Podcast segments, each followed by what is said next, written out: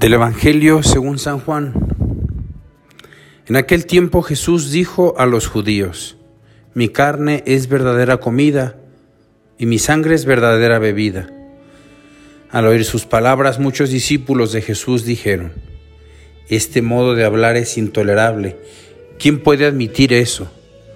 Dándose cuenta Jesús de que sus discípulos murmuraban, les dijo, ¿esto los escandaliza? ¿Qué sería si vieran al Hijo del Hombre subir a donde estaba antes?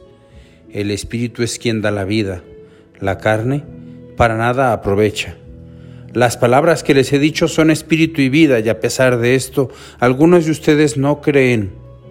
En efecto, Jesús sabía desde el principio quiénes no creían y quién lo habría de traicionar. Después añadió, por eso les he dicho que nadie puede venir a mí si el Padre no se lo concede. Desde entonces, muchos de sus discípulos se echaron para atrás y ya no querían andar con él. Entonces Jesús les dijo a los doce, ¿también ustedes quieren dejarme? Simón Pedro le respondió, Señor, ¿a quién iremos? Tú tienes palabras de vida eterna. Y nosotros creemos y sabemos que tú eres el Santo de Dios. Palabra del Señor.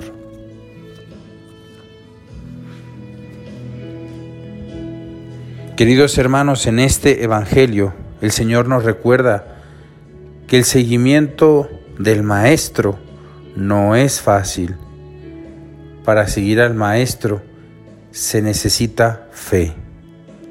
¿Vosotros también queréis marcharos? ¿Cuántas veces hemos pensado en abandonar al Maestro porque se dificulta el camino? Una prueba que el Señor nos pone en nuestra vida, una enfermedad quizás, la muerte de un ser querido, la llamada vocacional por la que nosotros no pensábamos ir y pensamos quizá en dejar al Maestro también.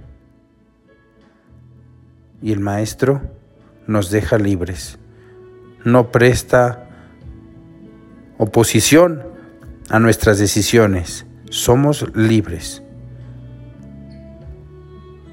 Pero la voz de Pedro nos anima que nosotros así como somos humanos y podemos dejarnos llevar por nuestro egoísmo, también nos recuerda el Señor que podemos dar, por así decir, con una segunda naturaleza que es la fe que es creer que Dios está ahí, en nuestro enemigo, en esa situación difícil, en esa enfermedad, en ese conflicto familiar que estamos pasando. Ahí está Dios. Y el Señor quiere probarnos en la fe. Qué hermoso el pasaje del Evangelio donde esa mujer viene persiguiendo al maestro gritando que cure a su hija y el maestro parece no poner atención a sus palabras, parece ignorarla. Nos sorprende cómo el maestro siendo tan bueno la ignora por completo, no le dice una sola palabra. Y los discípulos incluso le dicen, maestro, atiéndela, viene gritando detrás de nosotros. Y esta mujer no desiste, sigue perseverando, insistente. Y el maestro al final le dice, yo no he venido sino por las ovejas de Israel. Y esta mujer le dice, maestro, cura a mi hija, está poseída por un demonio. Y el maestro le dice, no está bien darle la comida de los hijos a los perritos. Y esta mujer en vez de ofenderse saca la fe que le hace ganar la batalla con el Señor. Sí, es verdad, maestro. Pero también los perritos comen lo que cae, las migajas que caen debajo de la mesa. Y Jesús la ve y le dice, mujer, qué grande es tu fe.